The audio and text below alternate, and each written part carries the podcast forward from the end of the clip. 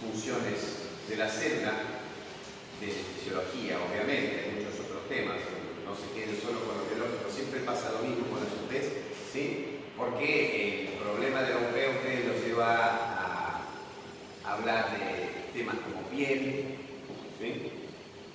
¿Qué más?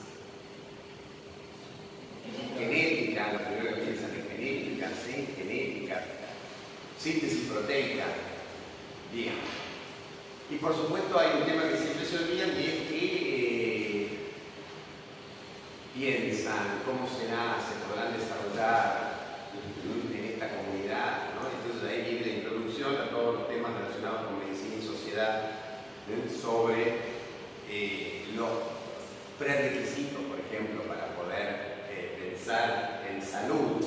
Prerequisitos que tienen que ver con agua potable, digamos, todo este tema que ustedes tienen que conocer desde documentos como la Carta de Ottawa, etc. Entonces no se olviden que las UPs son un combo. ¿eh? En cualquiera de los temas hay siempre 7, 6, 7 temas importantes en cada UP y pertenecen a distintas áreas. ¿eh? No dejen ninguno de estos temas importantes sin saber porque eh, una invitación al, fracaso.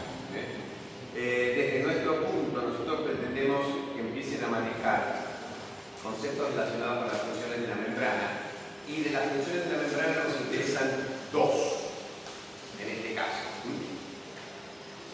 que son la comunicación intercelular, que no es una función exclusiva de la membrana, porque se puede cumplir con elementos ubicados dentro de la célula, pero básicamente la mayor parte de las células se comunican entre sí con moléculas que interactúan con receptores que están en la membrana de otras células o de esas mismas células.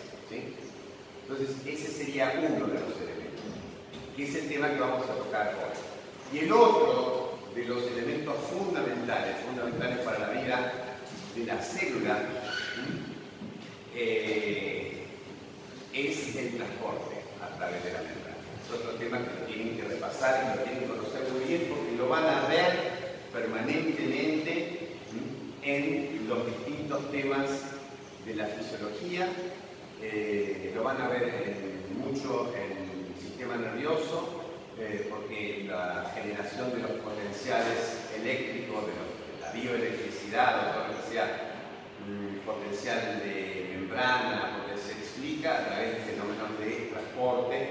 Lo van a ver después cuando veamos digestivo muy intensamente, los, mecanismos por los cuales ingresan los nutrientes al tubo digestivo son mecanismos que deben conocer desde ahora. Y después lo van a lo ven en todos.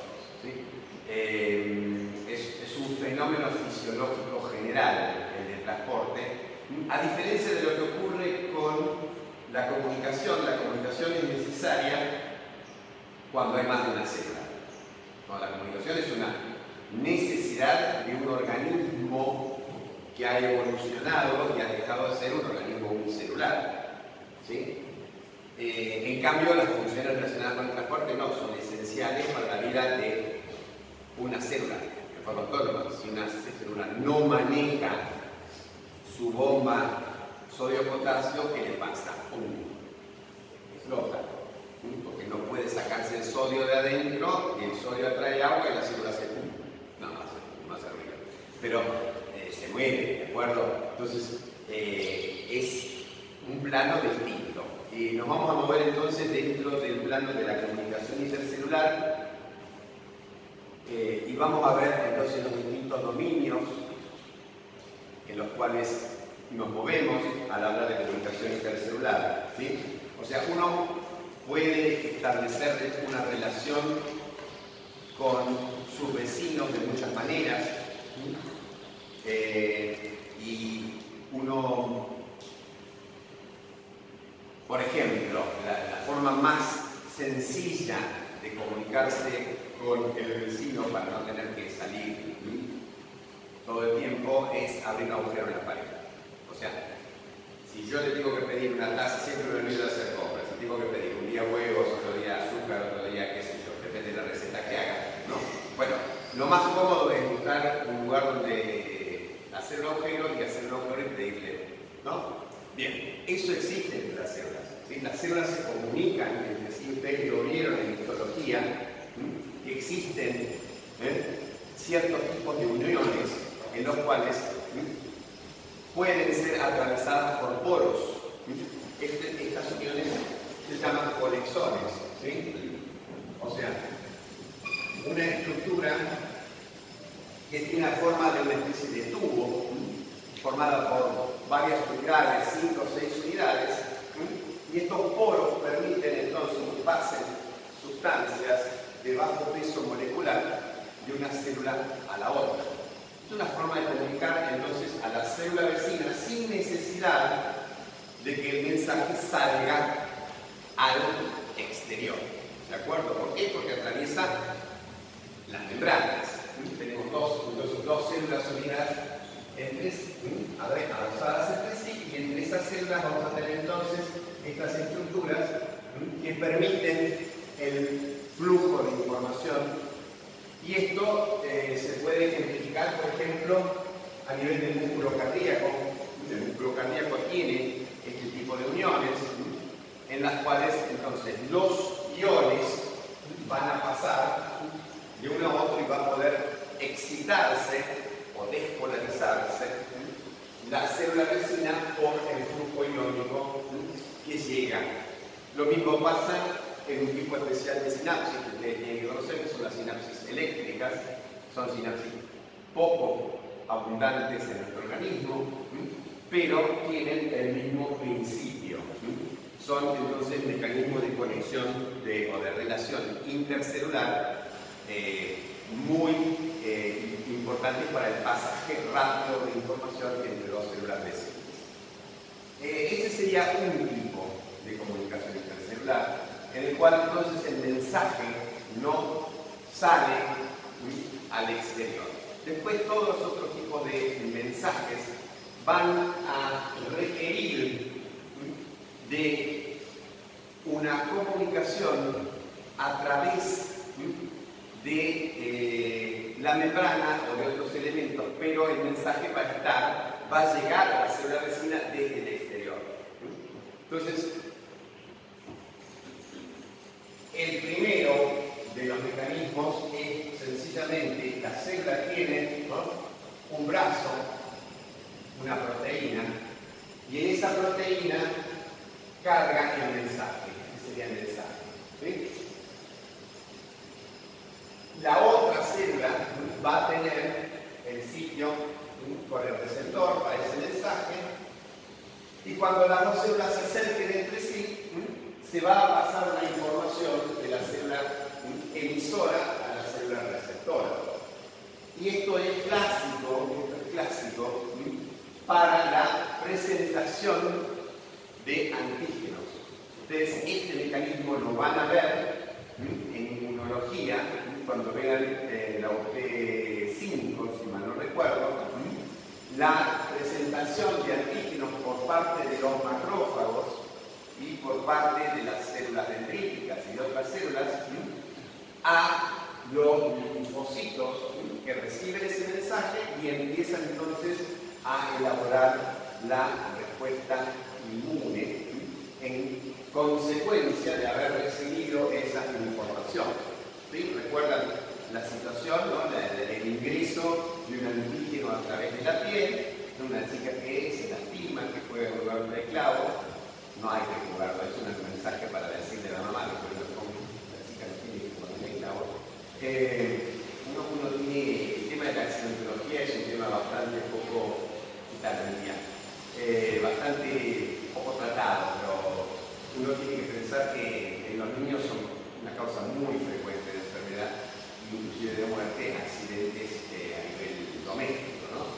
El hecho es que esta chica, entonces, la membrana o la, perdón, la barrera de la piel eh, es de alguna manera por un objeto pulsante, entran los antígenos y se produce entonces ese combate, ese combate en donde intervienen los neutrófilos, los macrófagos que llegan desde la sangre, llegan los monocitos, se transforman en macrófagos, los neutrófilos se mueven en el combate, se forman biocitos, pus, y los macrófagos no, fagocitan, procesan el antígeno y lo expresan en su superficie, y eso llega a través del sistema linfático al ganglio vecino y ahí se empieza a producir la respuesta primaria, ¿de acuerdo? Este, este mecanismo lo llamamos juxtáclino,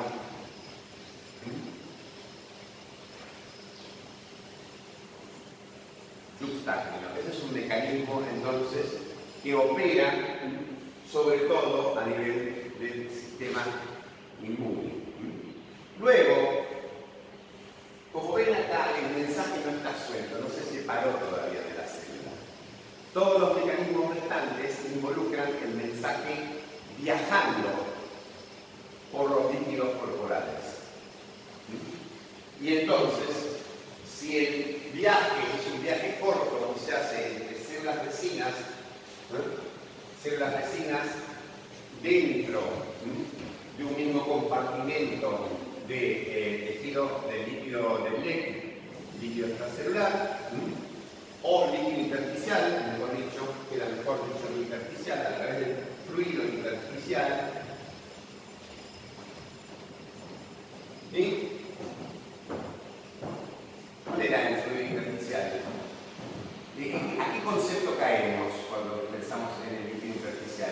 ¿Qué concepto básico de la fisiología caemos cuando pensamos en el fluido intersticial? ¿Cómo tiene que ser ese fluido intersticial? ¿Cambiar mucho o cambiar poco? El líquido que baña todas las células de nuestro organismo, ¿cómo tiene que ser? ¿Constante o variable?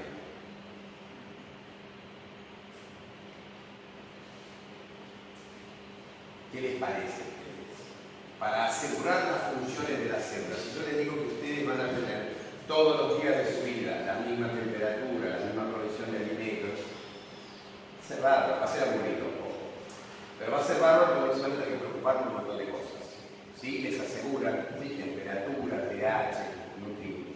Bueno, entonces, ¿qué, ¿qué, característica tiene que tener el líquido que vaya a todas las células en las cuales se nutren y con las cuales intercambian todo? Tiene que ser constante porque eso asegura entonces que se puedan cumplir las funciones de la célula en forma óptima.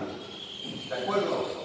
Y la constancia de este fluido intersticial habla del concepto fundamental que es la constancia del medio interno, un tema que ustedes tienen que leer, busquen, por favor, medio interno, Claude Bernard es el pilar de la fisiología moderna, pensar que existen numerosos mecanismos destinados a asegurar la constancia del medio interno. Y el concepto de homeostasis no se entiende si ustedes no comprenden el concepto previo. ¿De acuerdo? Entonces, tiene que haber un medio interno más o menos constante, no significa que sea siempre igual porque ahí entonces no, haría falta la homeostasis o quizás sería imposible mantener todo igual. Pero tiene que haber variaciones mínimas en estos parámetros. Una célula tiene que estar rodeada entonces de un medio con unas ciertas características que se mantienen a lo largo del tiempo con variaciones mínimas. Y si estas variaciones se producen, va a haber entonces eh, inconvenientes. Si cambiamos mucho la temperatura, si cambiamos la concentración de distintos iones, si cambiamos el pH, etc. ¿De acuerdo? Bien. Entonces, el fluido intersticial no solo sirve para llevar alimentos, oxígeno a la célula, sino que también, obviamente, se lleva los desechos y también permite que una célula le envíe a otra un mensaje para el cual esa célula tiene receptores. O sea que a través del líquido intersticial, a través del líquido entonces que rodea las células en un tejido, se envían mensajes hacia las células vecinas Y este es un mecanismo muy común de comunicación entre células que se denomina paráclino.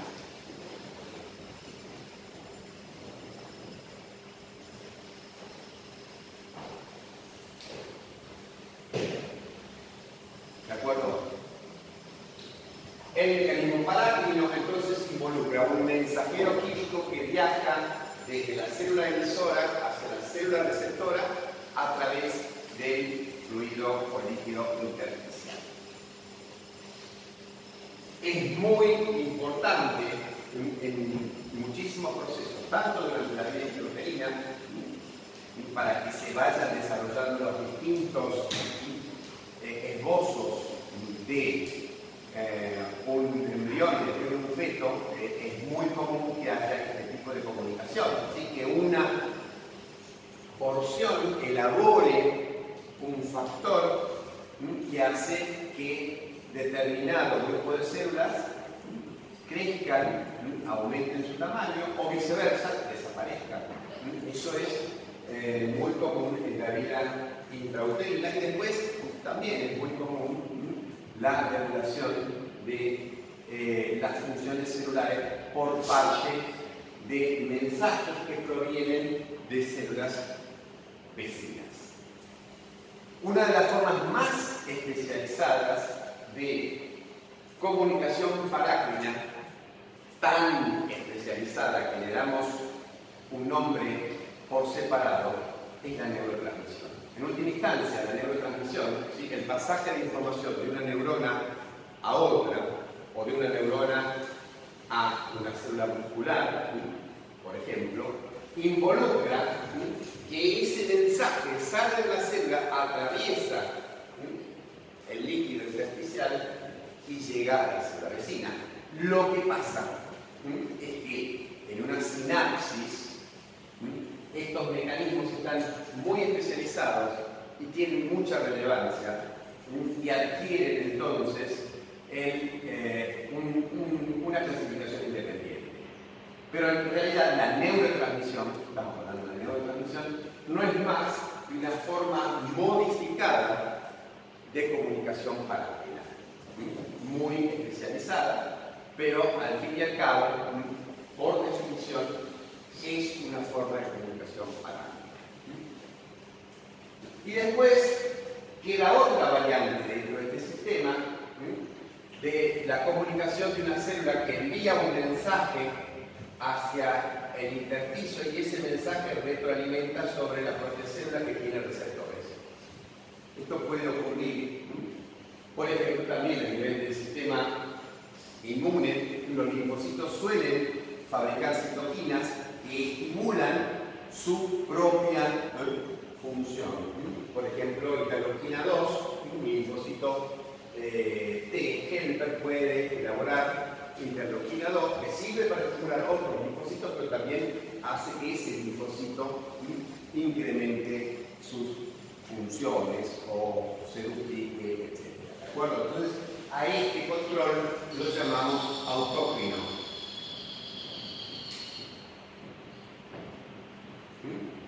Entonces, parácrino sería cuando viaja a la célula vecina, autócrino es cuando el mensaje impacta sobre la propia célula que emitió ese mensaje.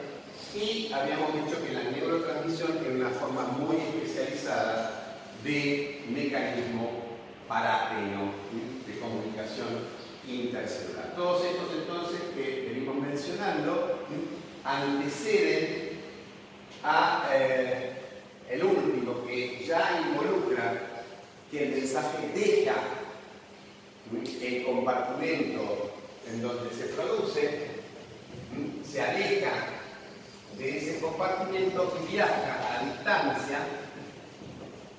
a través de la sangre. Y ahí entonces cuando el mensaje llega a otros tejidos del organismo a través de la sangre, hablamos de un mensaje o de comunicación de tipo endócrina. ¿De acuerdo? Entonces, esos son esbozados los principales tipos de comunicación intercelular que ustedes tienen que tener presente. Yo les recomiendo que se hagan una tabla y expliquen cuáles son en esa tabla los mecanismos más importantes y que pongan ejemplos. Y esto no se lo tienen que olvidar, como tampoco se tienen que olvidar ¿eh? que el medio interno es un concepto fundamental para entender la fisiología. ¿Mm? Pocas cosas, pocas cosas están más eh, en juego, yo le diría cotidianamente, pocas cosas están más en juego que asegurar la constancia del medio interno.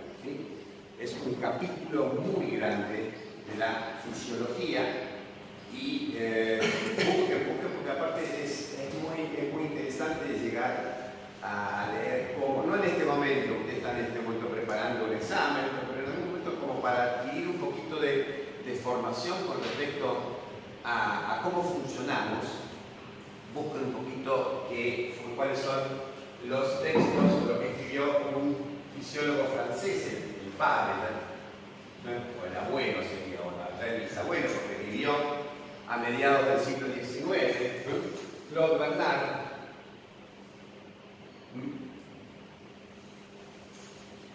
con su descripción del medio interno. Bien. Vamos ahora a hablar un poquito de cómo, de qué elementos intervienen en la comunicación intercelular. Ustedes tienen que conocer eh, básicamente tres componentes.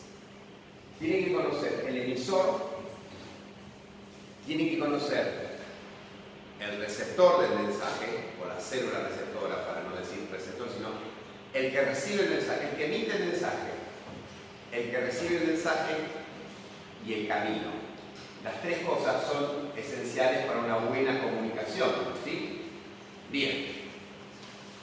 ¿Cómo se emite el mensaje? Es para la mayoría de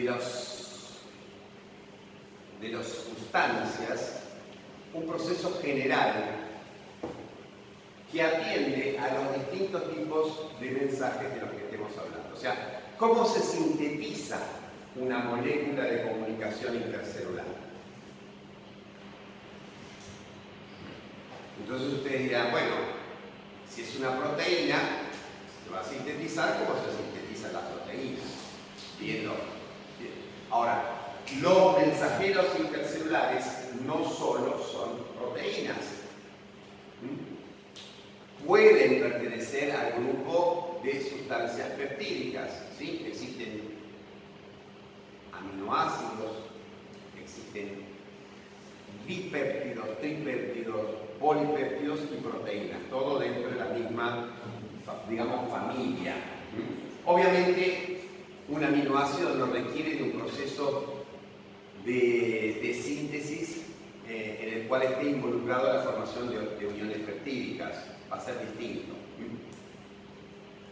Pero eso sería entonces importante para ver cómo se va a sintetizar un mediador intercelular, conocer cuál es su estructura. Y acá no les queda otro remedio ¿eh? que caer en la química porque si ustedes no saben la química de las sustancias, mal pueden saber cómo se sintetizan. Entonces tienen que caer en la química. ¿Sí? Nosotros nos complementamos mutuamente, porque nosotros explicamos funciones, pero las estructuras vienen de química. Y los procesos de síntesis vienen de química. Entonces es bastante difícil que ustedes comprendan el proceso si no van a buscar los eh, conceptos de síntesis, de estructura química y de síntesis en química biológica. De la misma manera que entender eh, los lugares donde se sintetizan las células son bastante difíciles si ustedes no conocen las estructuras de la célula. Entonces, de vuelta, histología, biología celular complementan eh, los, eh, y son prerequisitos para entender lo que nosotros explicamos desde la función.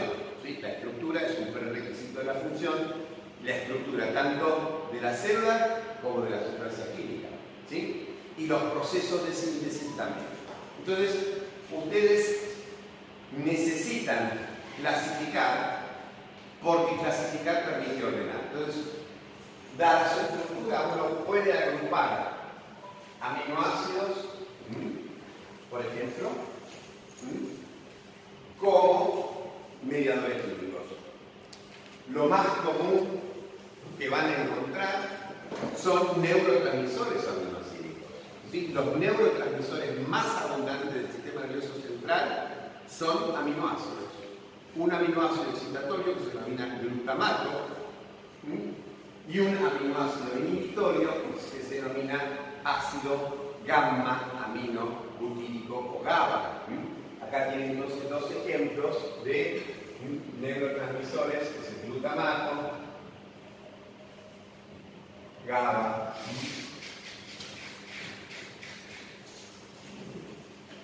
Esos aminoácidos también pueden ser aminoácidos modificados y ya involucrar un proceso biosintético. Entonces, vamos a tener, por ejemplo, derivadas de los aminoácidos, aminas.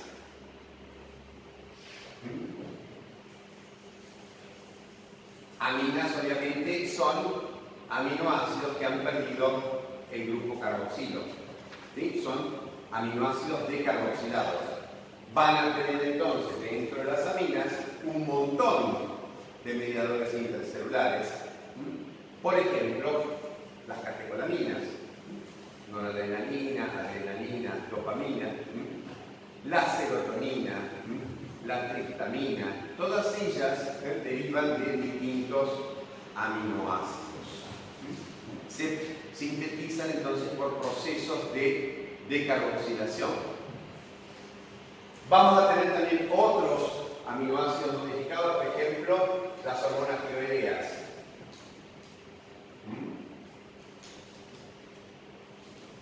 que son compuestos que se forman a partir del aminoácido tirosina. Dentro de las aminas ponemos, por ejemplo, catecolaminas, o ponemos la serotonina, o ponemos la histamina, ¿sí? ¿De acuerdo?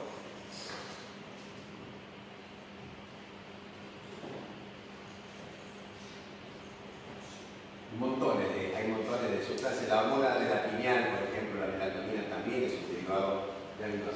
Y así los van agrupando, búsquense un ejemplo y piensen en dónde interviene, qué funciones cumplen. Y luego, por supuesto, nos vamos a complejizar y vamos a decir, bueno, dipéptidos, tripéptidos, moléculas con estructura peptídica y proteínas. Todo esto estaría dentro de entonces aminoácidos, péptidos, proteínas. Como todo grupo, ¿sí? para pensar en cosas eh, que tengan un vínculo en común, un nexo. Y esto permite recordar, cuando las cosas están relacionadas entre sí es más fácil establecer asociaciones y recordarlas. Después podemos pasar a otro grupo y podemos poner, por ejemplo, los derivados de eh, lípidos. Entonces, aminoácidos, péptidos, proteínas, lípidos, como mediadores intercelulares, lípidos. Y vamos a tener dentro del campo de los mediadores parácrinos un grupo muy importante de sustancias que llamamos prostaglandinas.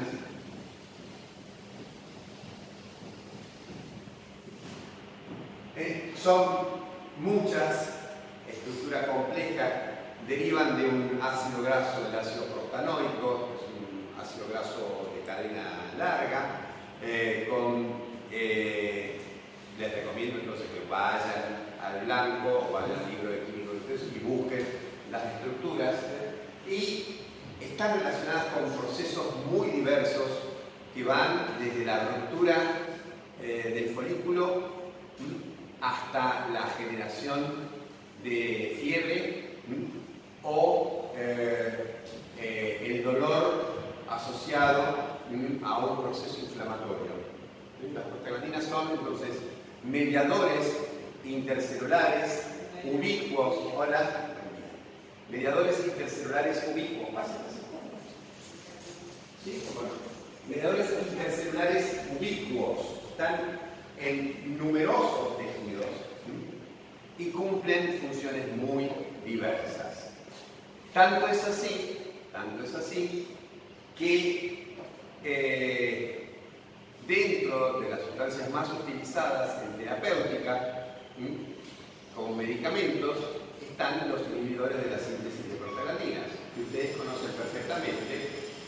Ya la aspirina pasó de moda y ahora es el ibuprofeno, que nadie habla de aspirina, tomate una aspirina, ahora es tomate un una aspirina estás al horno. Pero en última instancia son, pertenecen al mismo grupo de fármacos por su mecanismo de acción. Son inhibidores de la síntesis de prostaglandinas que actúan entonces como antiinflamatorios, antipiréticos, analgésicos, todos procesos en los cuales se intervienen las prostaglandinas. Pueden también ser una dosis alta de aspirina inhibir la ovulación. ¿sí? ¿De acuerdo? Obviamente no les recomiendo que lo utilicen como anticonceptivos porque van a terminar con el estómago perforado porque las dosis son muy altas. ¿sí? Así que la aspirina como anticonceptivo, aunque hay un chiste que no voy a recordar, es sostenerla en la Entonces no hay posibilidad de concepción. Vamos a la, eh, otro tipo de sustancias derivadas del... ¿Cómo? Que si es de Valle de Buena. Ah, sí, es de Valle de Buena. Bueno, pero tenemos que tratar de no intervenir eh, a través de Valle Monsanto, ese tipo de, gente, hacer negocios. Eh, ya pasó de moda la aspirina, totalmente. De todas maneras, la aspirina se utiliza mucho como preventivo, ustedes saben, ¿no? Eh, como preventivo en enfermedad cardiovascular, tiene muchos usos, además del clásico uso antiinflamatorio. La el otro gran grupo de mediadores intercelulares derivados de lípidos son las hormonas esteroideas. ¿Sí? Entonces, acá no les queda otro remedio de vuelta que acudir a química para poder recordar la estructura de la cual derivan, que es el colesterol, y agruparlas las prostaglandinas tienen nombres muy diversos, perdón, me olvidé poner algunos ejemplos. Generalmente tienen eh, siglas, PG de prostaglandina y F2 alfa. Sería una clásica prostaglandina que es muy importante, por ejemplo, para producir contracciones uterinas y existen, eh, por ejemplo, sustancias que se utilizan para inducir el aborto o la interrupción del embarazo que, tienen una estructura parecida a la prostaglandina heterosalfa ¿sí? y llevan la sigla prosta en algún lado, ¿no? isoprostano, distintos tipos de grupos químicos. Eh, ese sería uno.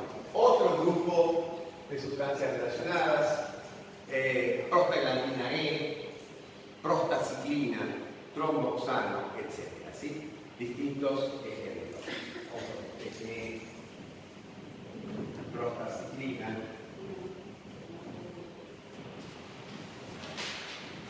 tromboxano.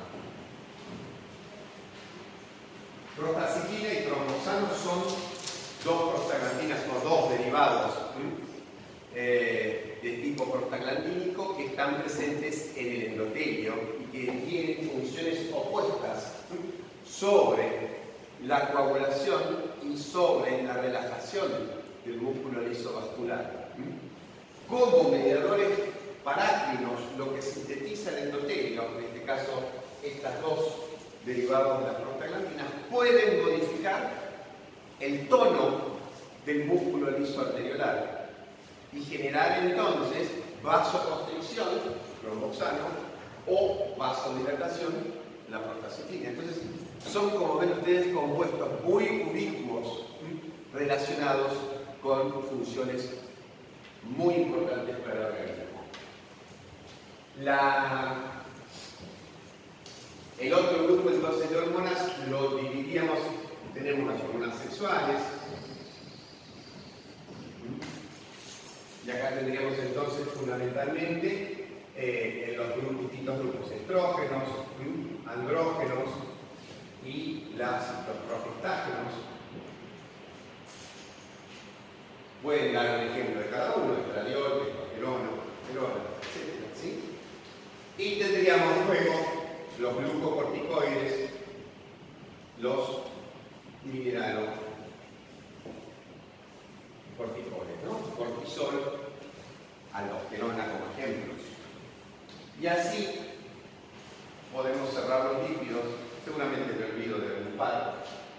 Pero lo importante es que tenga una visión general de las sustancias más importantes involucradas en los mecanismos de comunicación intercelular.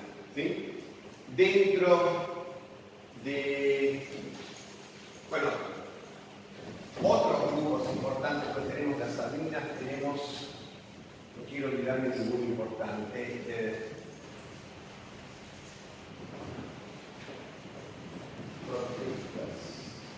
Podemos considerar un último grupo. Obviamente cuando usted revise el capítulo correspondiente van a encontrar otras. El último grupo son los gases. Existen mediadores intercelulares que son gases. Gases, los más comunes son dos. Uno es el óxido nítrico y otro es el monóxido de carbono, intervienen como neurotransmisores o mediadores en distintos procesos. El más importante, el que sí o sí tienen que recordar, es el óxido nítrico. El óxido nítrico es un potentísimo relajante del músculo liso. Y es la molécula, la molécula que permanentemente están sintetizando las células que revisten nuestros vasos, el endotélio, esas células que recubren nuestros vasos están permanentemente, sobre todo a nivel arterial, obviamente, sintetizando y liberando óxido nítrico que llega a las células musculares lisas y las relaja. Cuando uno no tiene la posibilidad de sintetizar óxido está en un problema. Porque sus células musculares, entonces lisas a nivel vascular, van a producir una vasoconstricción, esto va a elevar la presión arterial y ese sujeto puede tener problemas. O sea, un bloqueante de la síntesis de óxido puede producir entonces una vasoconstricción, un cierre de los vasos arteriolares y producir un pico hipertensivo muy importante. Viceversa, cuando uno tiene un agonista, es un concepto muy importante también uno habla de moléculas de eh, comunicación intercelular, el concepto de agonista y antagonista. ¿sí? Agonista obviamente es el que va a realizar un efecto similar, antagonista el que se va a oponer. Un agonista del óxido nítrico se utiliza para tratar crisis hipertensivas porque induce entonces una relajación eh, muy potente del tono muscular de las arteriolas, que son los vasos que controlan la resistencia periférica y por lo tanto la presión arterial. ¿De acuerdo? Vamos a terminar aquí con la parte química que nos está durmiendo, yo creo que tiene que ver un poquito con la hora, pero un poco también con el tema. Tienen que hacerse amigos de la química. Tienen que hacerse. ¿Cómo? El, otro era el monóxido de carbono. Eh, tienen que hacerse amigos de la química, porque es muy difícil entender el funcionamiento si ustedes no tienen la base de eh, las moléculas involucradas en los distintos procesos. Entonces, sin entrar en, detalles de ultraestructura, eh, número de aminoácidos, esas cosas, pero tienen que entender los procesos de la química intracelular y conocer algunas estructuras porque si no se hace muy difícil y queda todo como un cuento mágico. Esto pasa y bueno, no, no hay una explicación y por suerte nosotros estamos en una época en que los avances de la técnica nos permiten encontrar explicaciones químicas para muchas cosas, no para todo, viste que la, la química del amor, pero nosotros podemos explicar a través de la bioquímica muchísimos procesos relacionados con salud y enfermedad. Y es bueno que ustedes lo conozcan porque, primero, les da una comprensión más completa de los fenómenos. Y segundo, desde la parte de la medicina que se dedica a tratamiento, les permite explicar cómo actúan determinados fármacos cuando ese proceso de salud enfermedad se deteriora y hay que utilizar algún tipo de tratamiento medicamentoso. ¿De acuerdo? Entonces, dejamos las estructuras y vamos al eh, receptor. ¿sí? Eh, vamos al receptor. Ah, bueno, una cosa muy importante del emisor que nosotros vemos desde la fisiología, porque todo lo que yo les dije es más territorio de química. ¿Mm? Lo que nosotros desde fisiología tenemos que aportar al emisor son los procesos que hacen que ese emisor sintetice y libere esas sustancias.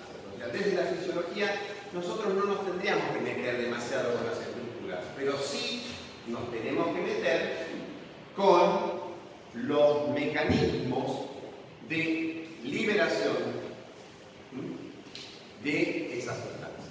Entonces, un capítulo muy importante cuando estamos hablando de comunicación intercelular es explicar cuáles son los factores que hacen un determinado eh, neurotransmisor, por ejemplo, se libere y cuáles serían los mecanismos involucrados liberación.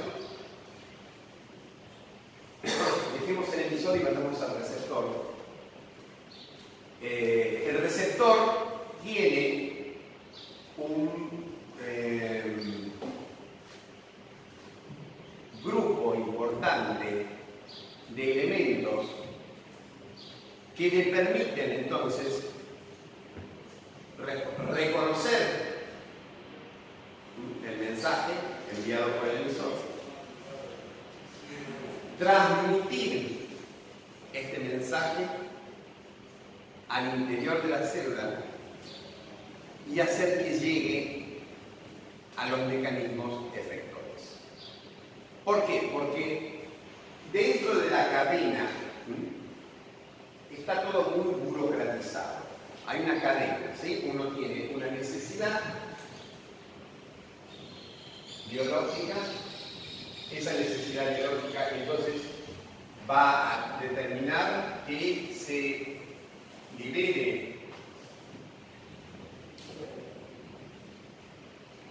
de un mediador, una molécula de comunicación intercelular. Acá intervenimos nosotros explicar de qué manera una necesidad biológica produce la liberación de un neurotransmisor, de una hormona, es fisiología.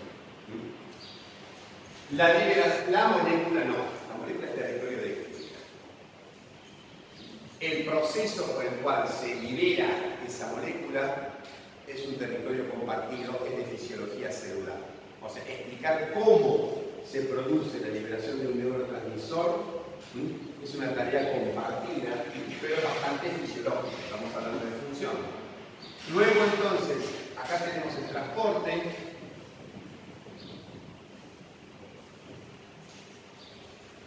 y luego llega al receptor. Y en el receptor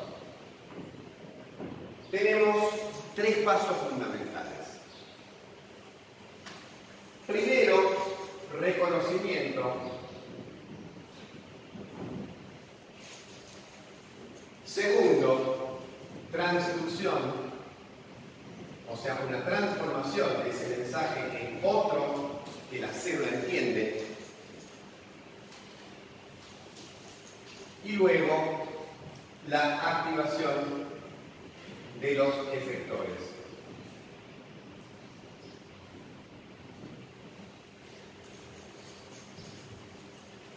Todo eso dentro de la célula receptora. La célula va a tener entonces receptores, o sea, proteínas encargadas de reconocer específicamente el mensajero. Va a tener cadenas de señalización que llevan entonces el mensaje desde la membrana al interior de la célula a través de distintos mensajeros intracelulares que pueden ser segundo mensajero, tercer mensajero, etc. Para finalmente llegar a la activación de los efectores. ¿Qué pueden ser los efectores? Y los efectores pueden ser múltiples. Pueden ser proteínas contráctiles. Pueden ser canales puede ser un proceso de secreción, etc. ¿sí? Pueden ser enzimas, no lo más importante, pueden ser enzimas. ¿sí? O sea, todo esto hace que la célula, de acuerdo a los efectores que se activen, produzca una señal, una respuesta biológica que en última instancia tiende a solucionar esa necesidad que dio origen al mensaje. Nosotros estamos muy metidos acá, estamos bastante metidos acá, la fisiología está metida acá, está metida acá, está metida en el transporte y está la fisiología celular muy metida también dentro de lo que ocurre dentro de las células receptoras eh, pero son campos en donde si uno no piensa en, la molécula y en la estructura intracelular, o sea, muy metidos estamos con lo que pasa dentro de la célula, o sea, con biología celular, estamos muy metidos en esto también con biología. Entonces, cuando estudien, traten de complementar a través de estas dos disciplinas, ¿eh? O biología celular y bioquímica, lo que ustedes ven para el capítulo de comunicación intercelular. Ejemplo para, eh, un ejemplo muy bueno para explicar todo esto, o sea, si ustedes dicen a ver qué ejemplo se les ocurre, uno de los ejemplos más interesantes es el del descubrimiento de los segundos mensajeros. Ustedes les dicen segundo mensajero y piensan en una molécula que es un nucleótido. ¿Sí? Nucleótido. Algún nucleótido se les ocurre por ahí que ande suelto, y cumpla su función por separado de los ácidos nucleicos. Parece un nucleótido todos conocemos. ATP. ATP es el núcleo. Que anda resuelto, no forma parte del ATP. Bien, del ATP nosotros podemos formar uno de, o el primero, quizás, y el más conocido, de los mensajeros intracelulares, que es el ALP. ATP significa trifosfato de adenosina o adenosina trifosfato. Cuando nosotros rompemos enlaces, separamos grupo fosfato, queda, le sacamos pirofosfato al ATP y va a quedar AMP, monofosfato de adenosina o adenosina monofosfato. ¿sí? Bien. Ese fosfato puede estar unido a un carbono de la pentosa o puede estar unido en dos. Cuando está unido en dos, el carbono 3 y el carbono 5, se hace una estructura cíclica. Y eso es lo que se conoce entonces como AMP cíclico. ¿sí? Allí el grupo fosfato está unido entonces en dos, por eso se llama 3,5 AMP. Bien. Esta sustancia entonces es la que en los años 60, en los años 60, cuando sus papás eran chicos, cuando sus papás eran chicos, en los años 60, viene la revolución. Eh, yo estimo que sus papás deben tener ahora más o menos 50 y pico, 60 años, así que calculo que habrán sido chicos o están naciendo para esa época. Bien. La revolución es explicar que la hormona o el mediador intercelular no lo es todo, sino que hay una parte muy importante del mensaje que tiene que ver con el receptor. Es un cambio de paradigma porque también permite entender que muchas enfermedades en el campo de la endocrinología, por ejemplo, no tienen que ver con la hormona, sino que tienen que ver con lo que pasa con la célula que recibe ese mensaje. De hecho, la endocrinopatía más común, el trastorno endocrino más común, que es la diabetes tipo 2, no es un trastorno que esté relacionado con la falta de la hormona insulina, sino que está relacionado fundamentalmente con una pérdida de la sensibilidad de los tejidos a la insulina.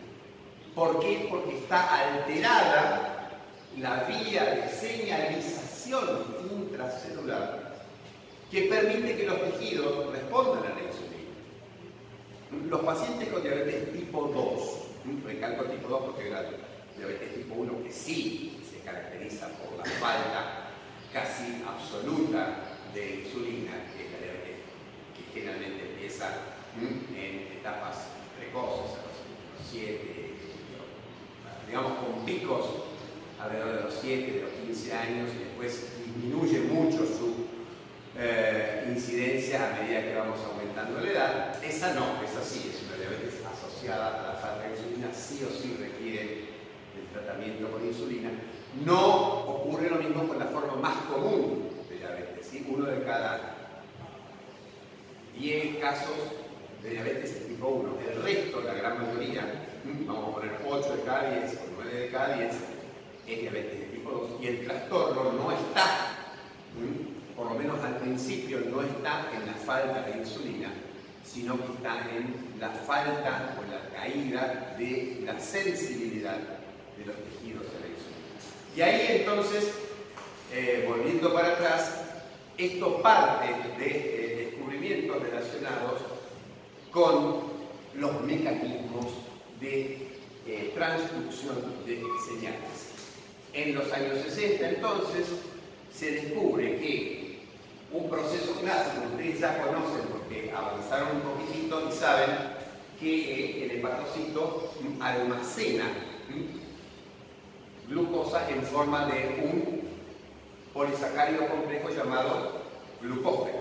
Bien, la síntesis y la ruptura de glucógeno son procesos controlados por el sistema nervioso autónomo, pero fundamentalmente eh, eh, por el sistema endocrino. ¿Sí? O sea, el hígado almacena glucógeno en respuesta a la insulina, fundamentalmente, y rompe el glucógeno en respuesta a el glucagón como hormona, la adrenalina como hormona y la noradrenalina como neurotransmisor. ¿Sí? Porque el sistema nervioso simpático puede tener efectos sobre la glucogenólisis. Estaba este sujeto que descubre la BPC que se llama Sutherland,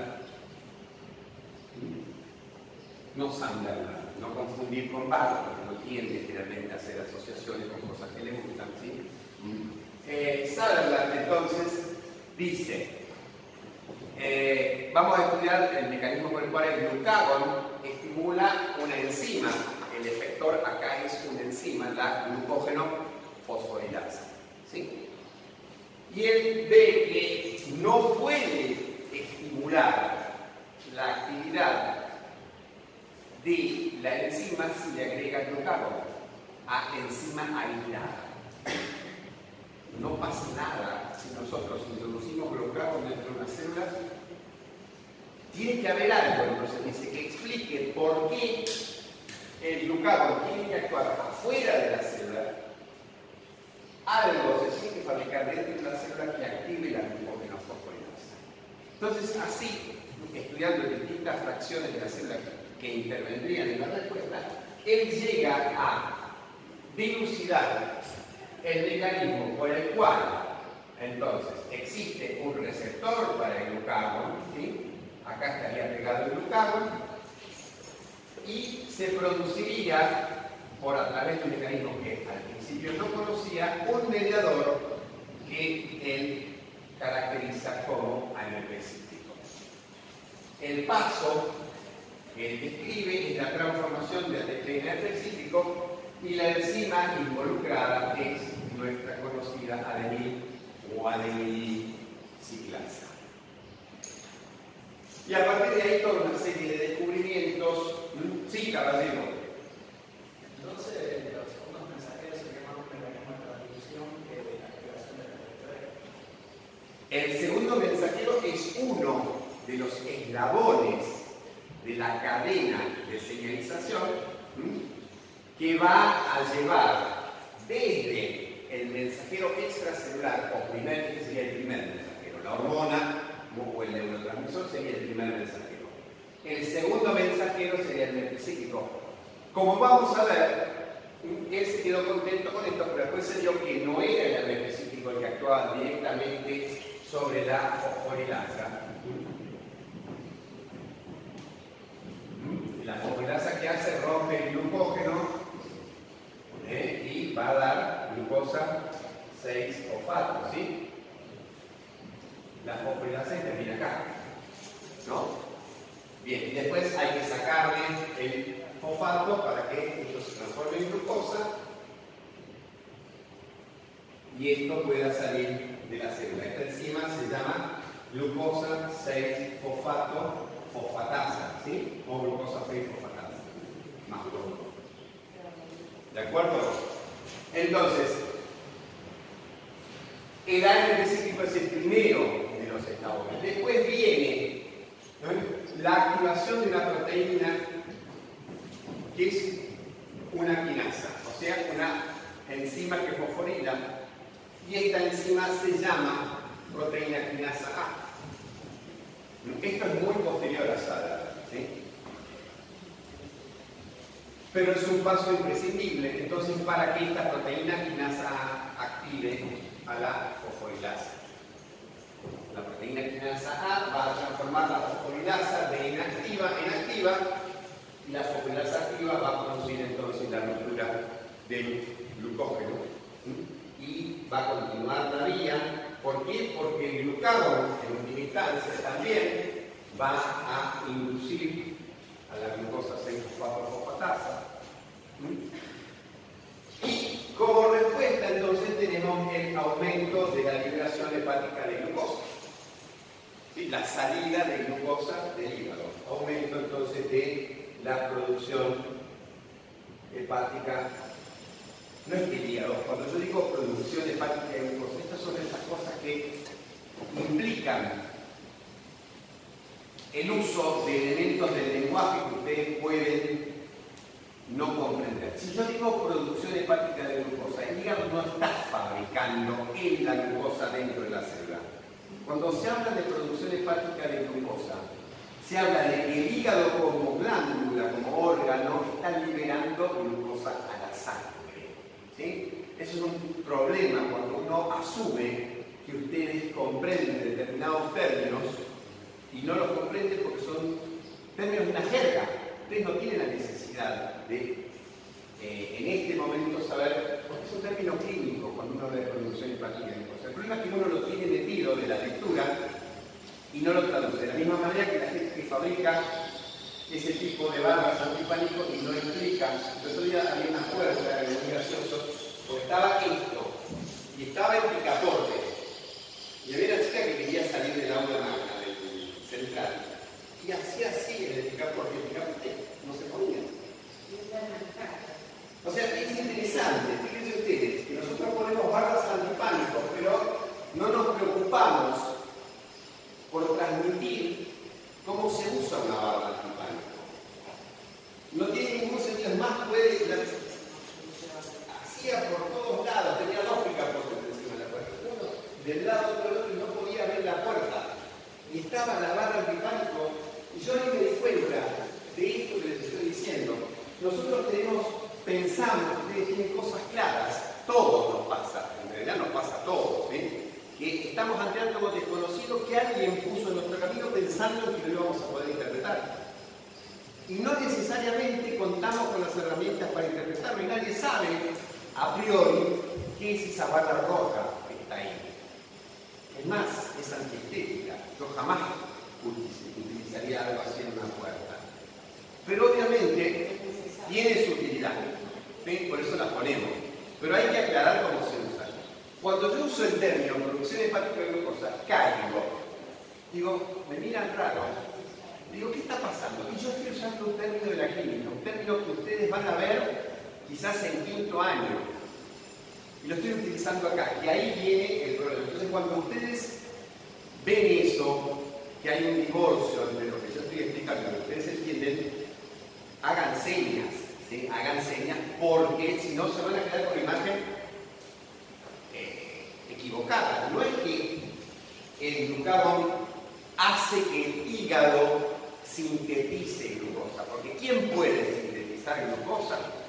Eh, bueno, las plantas cuando hacen eh, el proceso de, síntesis de glucosa, la, la, fase, digamos, sintética de la, de fotosíntesis, hay síntesis de glucosa. bueno, uno podrá, pero sintetizar glucosa de, de cero, bueno, sí, gluconeogénesis, pero uno parte de una estructura carbonal. Entonces, producción hepática de glucosa hay que tomarlo como que no se está fabricando la glucosa del hígado, sino que el hígado está liberando glucosa a partir del depósito de glucógeno o del proceso de gluconeogénesis. ¿De acuerdo? Bien. ¿Para qué sirve que el hígado libere glucosa a la sangre? Obviamente lo que va a hacer es dar origen a solucionar el problema. ¿El problema cuál era? Que había bajado la glucosa en sangre y la difusión de la glucosa había aumentado los niveles de glucagón. Y el glucagón vino acá. Y así se cierra el círculo. O sea, la necesidad biológica es la hipoglucemia. La señal es la salsa glucagón. ¿Sí?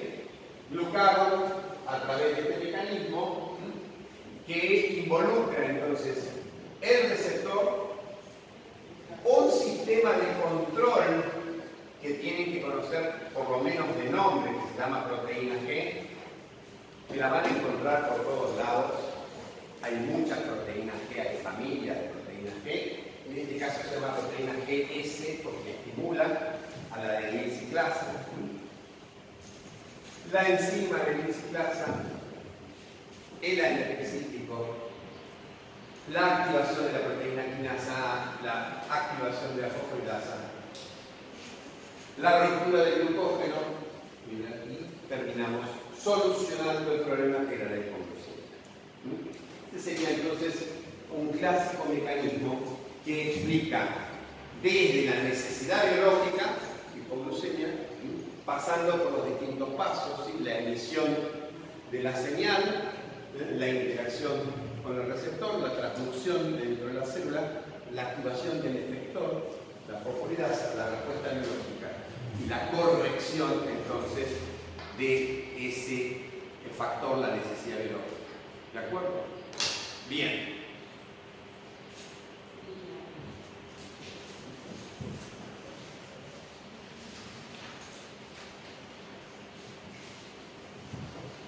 Este es uno de los mecanismos de transducción que tienen que conocer.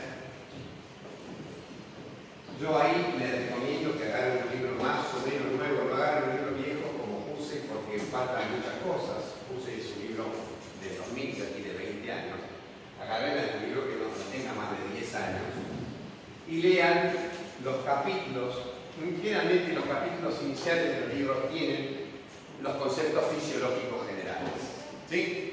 Por ejemplo, el Gano, que está bueno, los primeros capítulos en ese sentido. Eh, en vez de Taylor, el capítulo está relacionado con esto, es el capítulo 4 o 5, moléculas de comunicación intercelular. ¿Alguna duda de esta parte? No, ¿Nos quedan? ¿Cómo?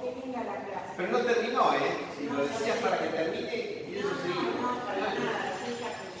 Bien. Nos queda hablar de la segunda. ¿Tienen alguna duda de esto? Hay, es, es es larguísimo, es un tema muy complicado. Eh, cadenas de señalización de vuelta a full, porque permiten explicar de vuelta mecanismos, nos permiten entender qué es lo que pasa y nos permiten explicar muchos trastornos. Como por ejemplo la aparición de una endocrinopatía con la diabetes, y nos permiten explicar también muchos mecanismos de acción de fármacos, las cadenas de señalización. Sí. Ah, quieren entrar en detalle, bien. Miren, yo les diría que es importante que ustedes sepan ANP cíclico, qué es lo que produce aumento o disminución de ANP cíclico, cómo se regula el nivel de ANP cíclico de la célula. Es muy sencillo. Esto para todo. ¿eh? O uno aumenta la síntesis o uno disminuye la destrucción. O sea, para que algo aumente, ¿sí? para que una cuenta bancaria aumente, hacemos dos cosas. O metemos plata o dejamos de gastar. ¿Sí? Si dejamos de gastar, la cuenta Mantener la fuente. sube, sube porque hay intereses, los bancos pagan intereses por la plata que está depositada en los bancos, entonces la cuenta sube. Nos gastamos, la cuenta sube. Y por supuesto, sube más si nosotros depositamos. Bueno, acá pasa lo mismo. Si nosotros estimulamos la biciclasa, los niveles de ANPC, ANPC cíclico aumentan. ¿sí? ¿Qué podemos hacer para inhibir la destrucción? Y ahí tienen que conocer entonces que el cíclico tiene un mecanismo por el cual aumenta, que es la de pero tiene también un mecanismo que lo lo destruye, que es la fosfodiesterasa. Entonces, maniobrando sobre la fosfodiesterasa, yo puedo también producir un aumento de de ANP cíclico. O viceversa, como ocurre con muchos mediadores, que aumentan la actividad de la fosfodiesterasa. Por ejemplo, la insulina. La insulina inhibe la glucogenolisis porque estimula a la fosfodiesterasa. ¿Mm? Y entonces el hígado tiene menos AMP cíclico y rompe menos glucógeno. Por supuesto que hace la insulina, está estimulando el depósito de glucógeno, entonces por eso tiene que frenar la ruptura, porque no tiene demasiado sentido que se dedique a estimular la glucogenogénesis si va a mantenerse activa la glucogenolisis. ¿eh? Estaríamos borrando con el que escribimos con la mano. Esa sería una, mecanismo de... Después, en relación al mismo tipo de receptor, ¿sí? porque esto va unido a una maquinaria. Nosotros tenemos acá la célula y tenemos un receptor. Que tiene una porción extracelular y que cruza la célula unas 7 veces. 1, 2, 3, 4, 5, 6, 7 ¿me salió bien? ¿Sí? Eh, es un receptor que se denomina de 7 dominios transmembrana. Este clásico receptor de 7 dominios transmembrana está asociado entonces a la proteína G, a distintos tipos de proteínas G, y está asociado a dos tipos distintos de enzima. Uno es la de excitasa. Y acá tendríamos entonces la vía AMP cíclico, proteína quinasa. Este sería un grupo, una vía. Pero este mismo tipo de receptor esta misma proteína G, o una proteína G muy parecida, puede intervenir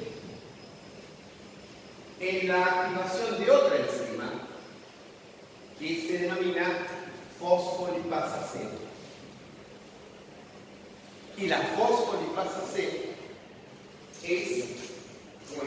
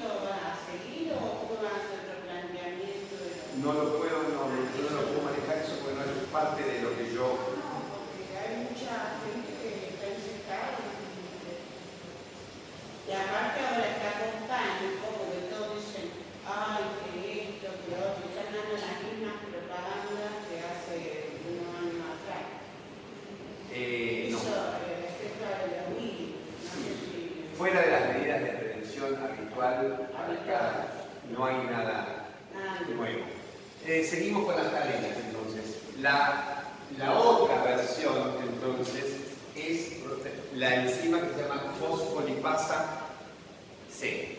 Yo no tengo la culpa, pero en inglés fósforo se escribe con P. Entonces van a ver, ¿no? P, fosfolipasa fosfolipasa C. ¿sí?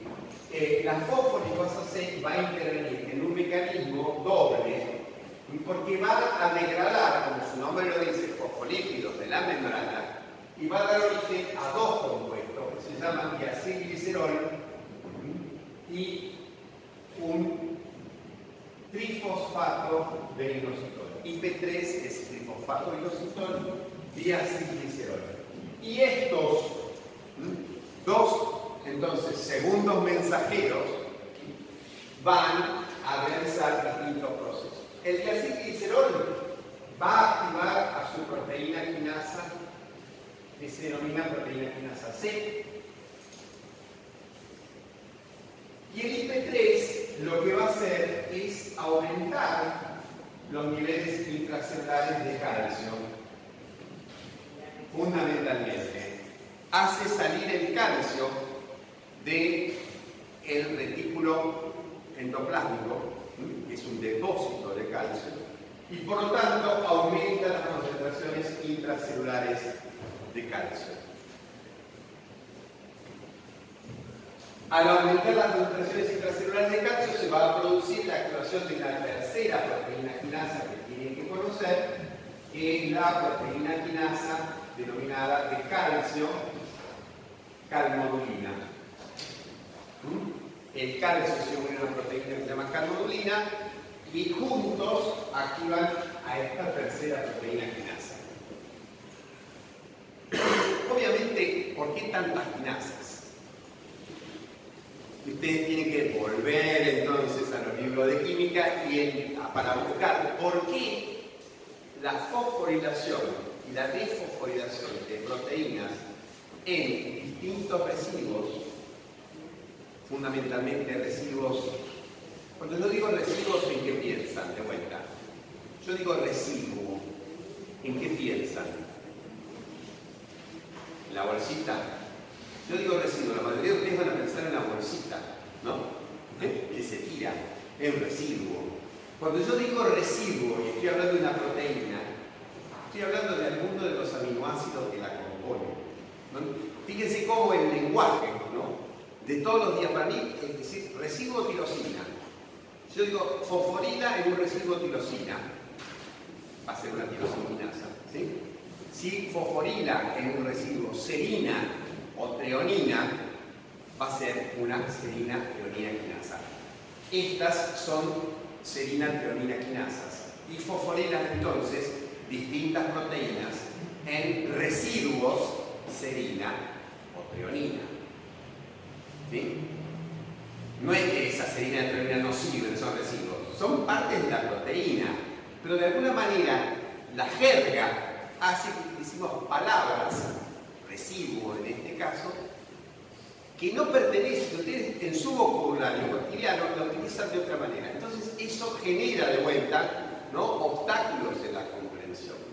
El tema es que no hay manera de evitarlo, es la manera de entenderlo. Entonces, cuando ustedes se topan ante esta dificultad, dicen, residuo, ¿qué pasa? No me suena. Bueno, pregunte. ¿Sí? Obviamente, serina, treonina o tirosina sí tienen que conocer. Por eso lo tienen que incorporar porque es nuevo. Entonces no les tendría que generar Son distintos aminoácidos. Entonces, residuo tirosina, ¿qué pasó? Esa tirosina la tiraron de la basura. Bien, entonces, fíjense en los libros de química de vuelta cuáles son, cuáles son los mecanismos por los cuales se pueden activar o inactivar las enzimas. Y ahí vamos entonces a relación alotérica o relación con formulación de formulación, y ahí van a entender la importancia de por qué todo está armado, por qué siempre hay una quinasa dando vuelta, ¿sí? o una fosforilasa, porque eso permite entonces el agregado o la eh, separación de grupos del fosfato permite producir cambios importantes en la función de distintas enzimas. ¿Sí? Bien, ese sería uno de los mecanismos que también está imperando. Eh, después tenemos otros sistemas de transducción de señales que ya no están relacionados con este receptor de 7 dominio transmembrana. El más común de todos es el de la, del receptor de insulina y de factor de crecimiento insulinosímil, IGF-1, que es muy parecido, y en el cual la cadena de señalización involucra para el caso de la insulina, tendríamos entonces, el receptor de la insulina es un tetrámero formado por dos subunidades alfa y dos subunidades beta.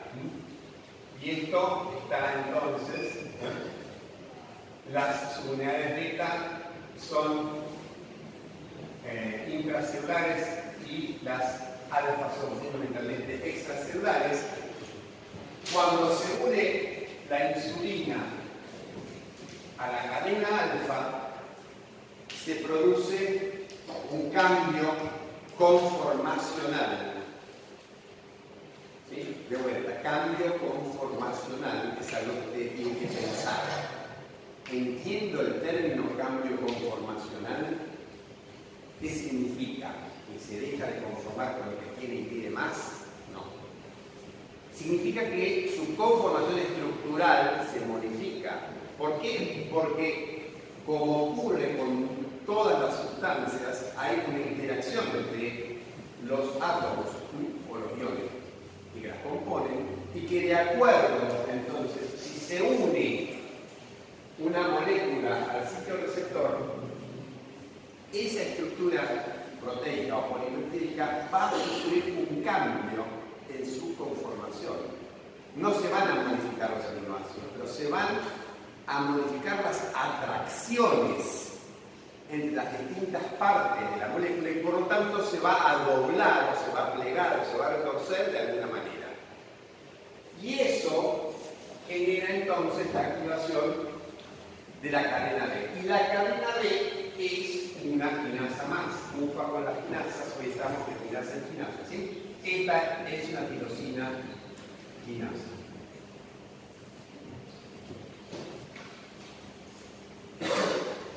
Y esta tirosina o sea, la cadena B del receptor de insulina de IGF-1, tiene una actividad intrínseca propia de tirosina quinasa.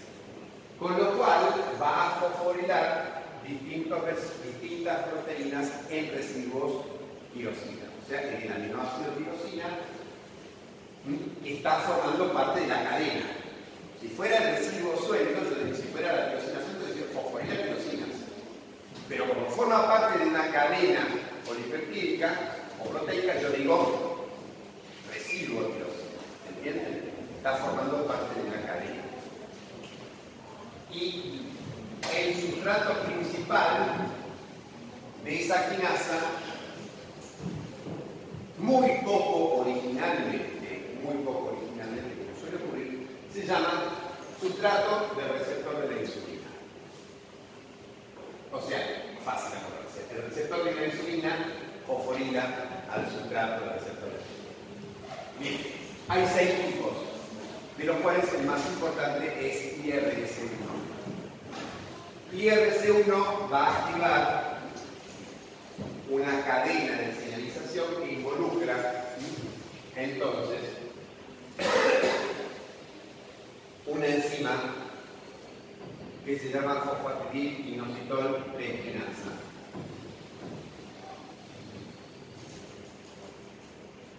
O sea, vamos a tener una enzima que forma trifosfato inositol. Y vamos acá. Y esa, ese trifosfato inositol va a activar proteína quinasa C y sucesivamente. Y ahí ¿eh? nos metemos dentro del mecanismo de acción de la insulina. Entonces, esto proteína quinasa C y esto enzimas. Etcétera. ¿De acuerdo? Esa sería una vía de señalización para la insulina. Tenemos, búsquenlas. No, no es, es importante que ustedes entiendan el concepto de la vía de señalización y que sepan la. ¿Cuál es el concepto? Es una cosa que yo no me canso de repetir ¿Por qué la hacemos complicada? ¿Por qué la hacemos complicada?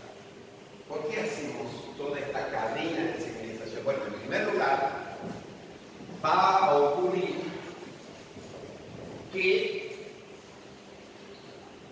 el primer mensajero lo único que puede hacer es tocar el timbre.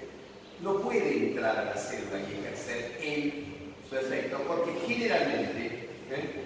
es una molécula poco permeable. Y esta es la razón por la cual las células expresan receptores en su superficie. Pero uno podría decir, bueno, ¿por qué una cadena de señalización? ¿Por qué no un segundo mensajero y se acabó? Entonces ahí tenemos que buscar razones. Cuando algo es complicado, cuando algo es complicado y sigue existiendo, uno tiene que buscar las razones por qué existe.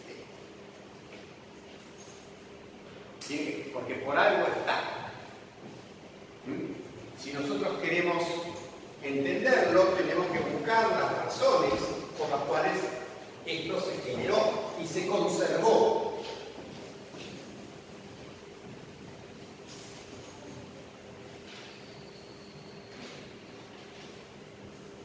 Si yo no entiendo cómo se generó esto, no lo voy a poder eh, utilizar nunca. O sea, puedo de vuelta pensar en algo mágico, sí, es así. Pero no es la idea, no les va a permitir llegar a la profundidad del conocimiento. Nosotros tenemos que pensar no solo en qué es lo que está pasando, sino por qué está pasando, por qué está pasando, para qué está pasando, cómo está pasando. Y la más importante de las preguntas que viene después, ¿qué pasa si esto no funciona como tiene que funcionar? Es lo que a ustedes les permite razonar el paso de la fisiología, de la función normal, a la fisiopatología, que es la alteración de la función que explica el proceso por el cual se produce la enfermedad. ¿Mm? Eso dentro del organismo, obviamente. Sabemos que las enfermedades tienen mucho que ver con causación de otro tipo, pero en última instancia los mecanismos de enfermedad son intracelulares. O sea, que haya hambre, o epidemias tiene que ver con lo que está afuera, tiene que ver con lo social. Pero nosotros eso lo tenemos que explicar también, tenemos que ver cómo modificamos esas cosas, pero dentro del organismo los mecanismos de daño son mecanismos biológicos, también tenemos que explicarlos. Entonces, hay que tratar de explicar por qué algo tan complejo. Ayer estaba pensando, estaba discutiendo con mi hija, eh, una casualidad, de una hija de 12 años que me preguntaba qué está pasando con esto de la marcha.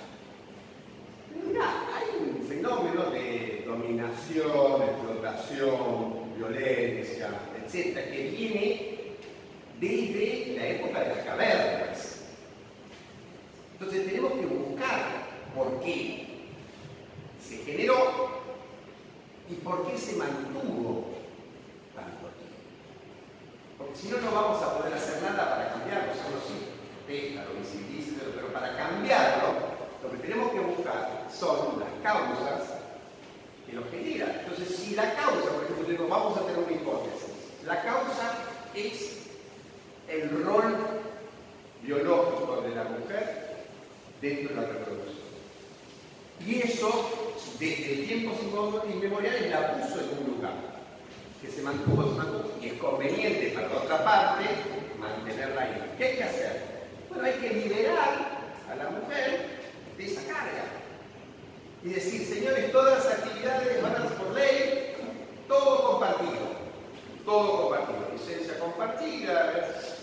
Y vamos a ver qué pasa. O sea, le explicaba eso como un ejemplo. Uno tiene que tratar de desmenuzar las cosas desde su origen. ¿Por qué tenemos cadenas de señalización que son complicadas, que se descomponen?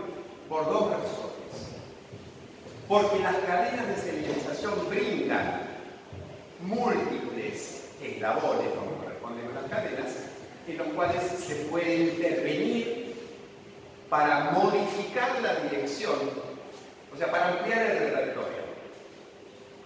Si yo tengo nada más que un eslabón causa-efecto, punto. No lo puedo modificar en ningún lado. Si yo tengo muchas cadenas, yo puedo ir tocando cada uno de esos eslabones con distintos elementos que hacen a la situación de la célula y modificar el resultado. Entonces, las cadenas de señalización brindan la posibilidad de múltiples sitios de regulación. Muy importante. Y eso permite adaptar entonces el funcionamiento del sistema a otros elementos que estén actuando dentro de la célula. segundo elemento, y esto se ve bien claro cuando ustedes estudian eh, la transducción, la fototransducción. La fototransducción a nivel del ojo da origen a una señal tan potente porque un fotón, ¿sí? un fotón, una transducina, pero una transducina da origen a, supongamos, seis moléculas de gen específico. Cada una de esas seis moléculas de gen específico va a actuar a su vez sobre distintos efectores y se multiplica en total a lo largo de la cadena alrededor de 6.000 veces ese. Entonces, las cadenas de transducción de señales brindan una amplificación de la señal que se origina en el receptor, que puede llegar a varios miles de veces, porque van reclutando en los distintos eslabones múltiples efectores. ¿Sí? Entonces, por ejemplo, a nivel del patocito, una molécula de glucagón activa un receptor, pero ese receptor, a través de la adreniciclasa, va a fabricar, suponete, 10 ¿eh? moléculas de ADN específico. Cada una de esas 10 moléculas de ADN específico va a poner en marcha cada una de esas a 10 proteínas quinasas A, o sea, tenemos 100 veces el significado, y cada una de esas proteínas quinasas A va a activar a, qué sé yo, 15 fosforinasas. Con lo cual vamos a tener amplificado el efecto 1500 veces. Esto es uno de los factores que permite a las hormonas o a los mediadores eh, intercelulares circular en concentraciones muy bajas. ¿Por qué? Porque el efecto va a ser amplificado. Una vez que se reconozca, hay dos elementos. Primero tiene que haber un receptor que reconozca a esa hormona o ese transmisor entre millones de moléculas. O sea, tiene que haber una relación de reconocimiento muy específica, la misma que tiene, por ejemplo, un anticuerpo con un antígeno. El reconocimiento hormona-receptor o mediador intercelular receptor es de altísima, altísima especificidad. Y en segundo lugar, ese mediador intercelular va a dar origen a una señal muy potente porque se amplifica en la cadena de señalización. ¿De acuerdo? Bien. Nos quedan 20 minutos para hablar de neurotransmisión en general. Neurotransmisión es bastante más importante desde el punto de vista de las UPs, porque en otros territorios por ahí te pregunta alguien de bioquímica, de fisiología, que tiene una preguntita de carrera de señalización, no es un tema demasiado, de demasiado peso en este examen. Sí es un tema muy importante desde el punto de vista de su formación médica, biológica en general y médica también.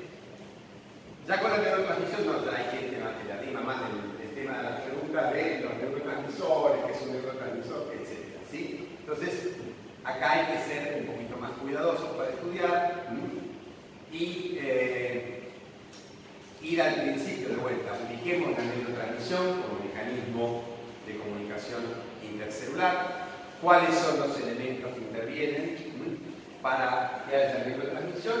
Uno tiene que tener un elemento que vuelta emite la información, uno lo recibe. Como era paráclino, el mensajero va a recorrer la, el líquido intercelular entre estas dos componentes. Estamos hablando, por supuesto, de la sinapsis. Pero dentro de la sinapsis nos estamos metiendo dentro del más común de los tipos de sinapsis, que es la sinapsis química. O sea, si vamos a hablar de neurotransmisores, vamos a hablar de sinapsis química. ¿Por qué? Porque en el otro tipo de conexión neuronal, la sinapsis eléctrica, nosotros habíamos dicho que era como tener un agujero en la pared y que las cosas pasaran a través de la pared. No sale de la. Utiliza conexores y pasa información a la neurona vecina a través de uniones específicas que eh, juntan de alguna manera las dos células a nivel de sus membranas. Para hablar entonces de sinapsis química y de neurotransmisión tenemos que situarnos en la sinapsis química en sus elementos. El elemento presináptico, la hendidura sináptica y el elemento postsináptico. Y vamos a tener acá de vuelta esa tríada. Vamos a tener el emisor, el lugar donde se transmite el mensaje y el receptor.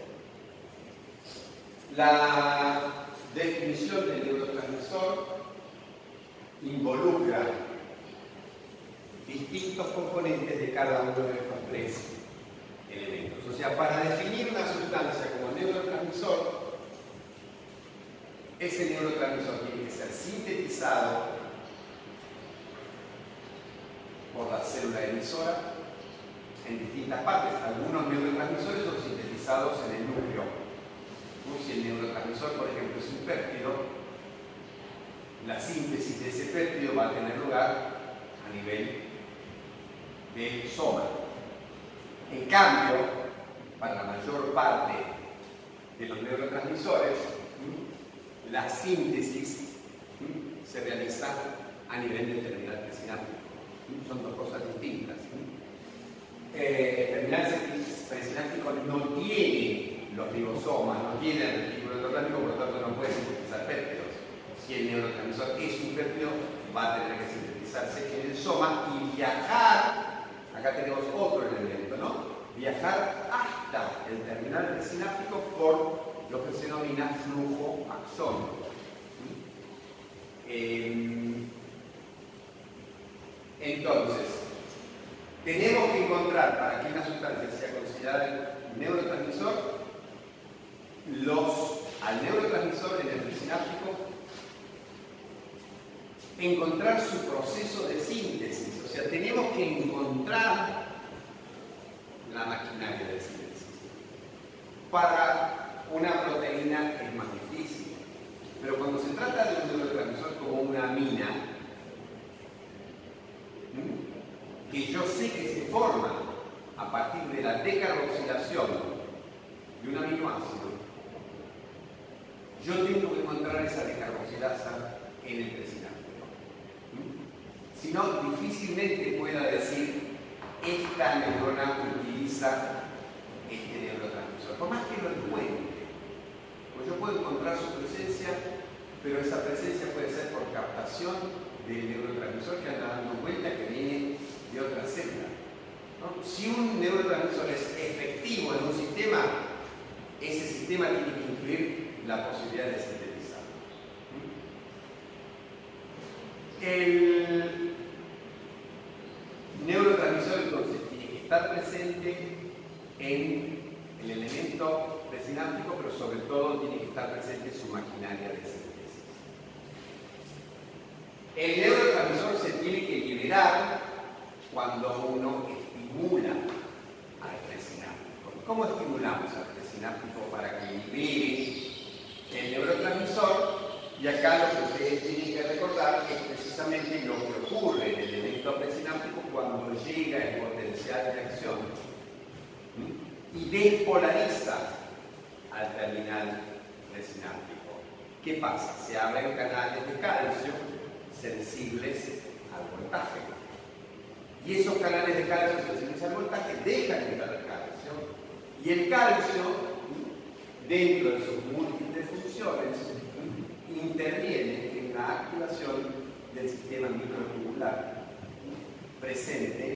Y estas proteínas del sistema microtubular son proteínas contráctiles que al ser estimuladas por el calcio, empujan el neurotransmisor. Es como si ustedes tuvieran un sistema en, las células de rieles. ¿Saben lo que es un riel? ¿Saben lo que es un viando? O sea, trenes se ven muy poco, lo que están son las vías que molestan, los trenes cada vez van más en decadencia. Uno hace analogías con cosas que no sabe si, ustedes conocen, si son una locura. Bien. Eh, es como riel, un riel. Un riel y tiene los vagones en el riel. Los vagones son las vesículas con el neurotransmisor. ¿Sí? Estos son los vagones, están quietos en el. Bueno, lo que pasa cuando llega el calcio, producto de la apertura de canales de calcio los trajes dependientes, es que esos rieles empiezan a hacer este movimiento. ¿sí? ¿Qué pasa si ondulan los rieles? Las pelotitas estas se mueven hacia adelante. Se contraen los rieles y se desplazan las vesículas por el. ¿Hacia dónde? Hacia la membrana del elemento presináptico.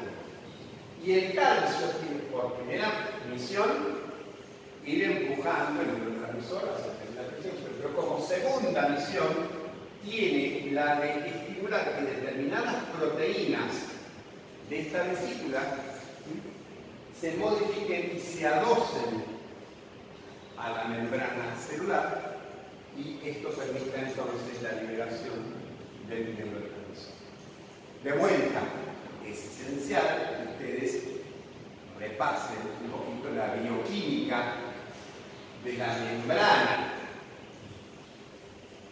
de las vesículas, porque ahí van a tener la explicación. La tubulina, las distintas proteínas tienen ¿eh? una estructura, una serie de elementos que le permiten responder al aumento de los niveles de calcio. Y eso es bioquímica. El neurotransmisor entonces se libera y yo voy a tener que encontrar, o sea, si yo quiero decir que este es un neurotransmisor, yo tendría que tener la posibilidad de encontrar el neurotransmisor en la hendidura sináptica.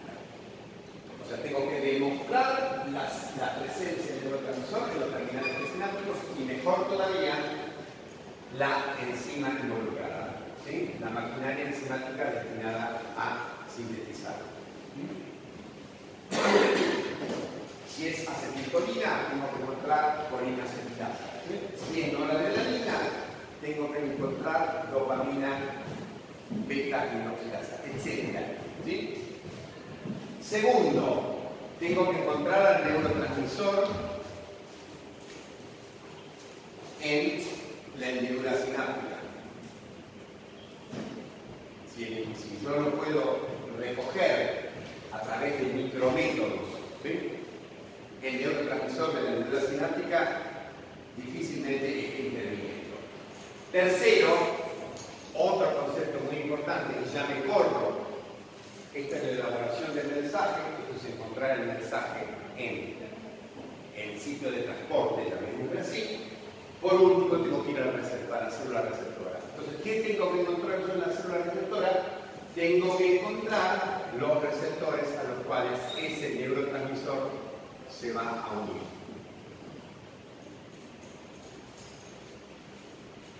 Todo esto forma parte entonces del mecanismo de neurotransmisión en una sinapsis química.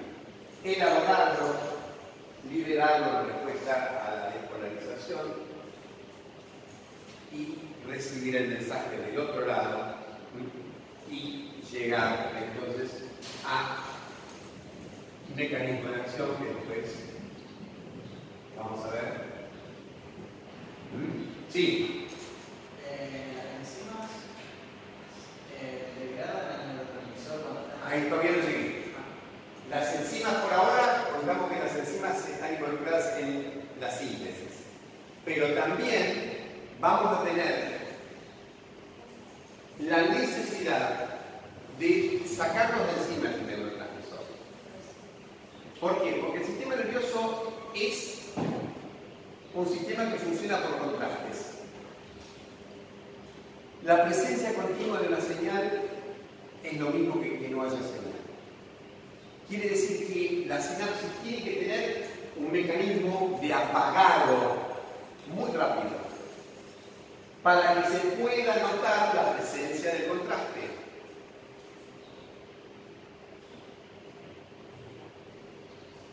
¿Cuál es ese mecanismo de apagado? Distintos mecanismos, distintas formas de inactivación del neurotransmisor. Y dentro de los criterios para decidir si una sinapsis es colinérgica, GABAérgica, glutamatérgica, etc., está que esa sinapsis tiene que tener los elementos necesarios para destruir el neurotransmisor. O sea que el catabolismo del neurotransmisor es un elemento esencial para definir la identidad de un sistema que utilice ese neurotransmisor. Y ahí vamos a tener enzimas, esto varía entonces para los distintos neurotransmisores. Para la acetilcolina será la colinesterasa. Para la noradrenalina van a ser distintas enzimas, una es una metiltransferasa, que se llama COLT, caticol eh, hidroximetiltransferasas. Uh, es una metiltransferasa, no me acuerdo si es oxi o no, me sale. Eh, o otra enzima que se denomina monoaminoxidasa. Cualquiera de las dos interviene en la degradación de la noradrenalina. Otro mecanismo muy importante de inactivar es recaptar. O sea, también podemos encontrar acá que tenemos o un mecanismo que activamente capta el neurotransmisor hacia el presináptico y lo saca de la hendidura sináptica y por lo tanto está entonces inactivando el mensaje. Esto puede ocurrir también para las catecolaminas. Y así entonces van a revisar ustedes los distintos mecanismos de inactivación de los neurotransmisores para recordarnos por qué. De vuelta, primero porque es bueno entender cómo funcionan las cosas. Y segundo, una de las grandes ventajas que tiene la sinapsis química sobre la sinapsis eléctrica para nosotros los médicos es que las sinapsis químicas son una ventana a través de la cual nosotros podemos entrar farmacológicamente en la sinapsis modificada. Y hay todo un campo impresionante de la neurofarmacología que sería impensable si tuviéramos todos sinapsis eléctricas. Este sistema está abierto, nosotros podemos modificar la síntesis de los neurotransmisores, podemos modificar la recepción, podemos modificar la inactivación, etc. Entonces, por eso es importante que ustedes repasen todos estos mecanismos, porque después para entender farmacología les van a ser imprescindibles. Para terminar, con respecto al mecanismo de acción, dos cosas fundamentalmente. Los neurotransmisores tienen receptores que se dividen en dos grandes grupos que tienen que conocer. Y esa división se hace en base a cuál es la respuesta que generan en el elemento cocinar. Si ese cambio es un cambio en la conductancia iónica, llamamos al mecanismo un mecanismo ionotrópico. Generalmente está dado a través de la unión del ligando del neurotransmisor a un receptor ionotrópico. Y este receptor ionotrópico forma parte de un complejo, una molécula muy grande, asociada a un canal. Y este es el clásico ejemplo de un receptor glutamatérgico, por ejemplo, asociado a un canal de calcio, o un receptor GABAérgico asociado a un canal de cloruro, o el receptor nicotínico de la acetilcolina asociado a un canal de sodio.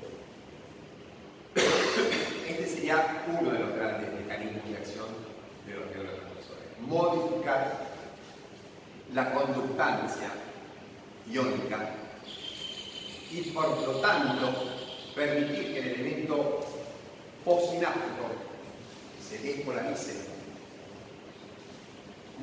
si entran cargas positivas, calcio o sodio, o se hiperpolarice se ingresa ¿Mm? cloruro.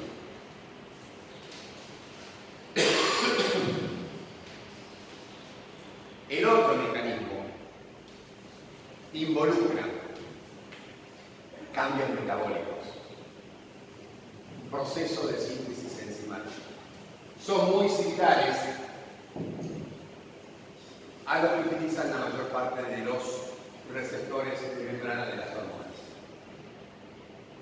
Pueden ser receptores del de dominio natural, pero lo importante involucran la activación o la inactivación de enzimas. Como esto involucra cambios metabólicos, se llaman receptores metabólicos. Entonces, lo que está pasando cuando un neurotransmisor se une a un receptor metabotrópico es que se pone en marcha la síntesis de un segundo mensajero, que puede ser angiocítico, que puede ser IP3, etc. Y eso ya lo vimos. Las consecuencias pueden ser variadas, ¿sí? Porque si metemos IP3 vamos a tener el calcio y vamos a tener efectos asociados a un aumento de los niveles intracelulares de calcio de la misma manera que si hubiéramos activado un receptor ionotrópico que deja entrar calcio. Lo único que va a tardar mucho más tiempo y el efecto se va a prolongar en el tiempo. Bien. Eh, voy a tener que terminar porque tengo que ir a tomar examen a la defensa. Sí. Todavía no terminamos la mesa de defensa y el jueves empieza la que, bueno, también empiezan las otras, tenemos mesa en primero, segundo y tercero, a partir del jueves. Así que vamos a terminar ahora. Eh, hoy no tenemos clase de consulta. Eh, la profesora Bernasconi va a cambiar sus horarios, los voy a publicar en un ratito. Eh, yo también voy a cambiar mis horarios, pero bueno, esto después del examen. Por ahora seguimos así. Hoy a la tarde tengo que dar una clase de repaso para segundo, así que sí, para segundo. No voy a dar clase de consulta, sí voy a dar clase de consulta mañana a las 10. Viernes. Bien. Bueno, muchas gracias.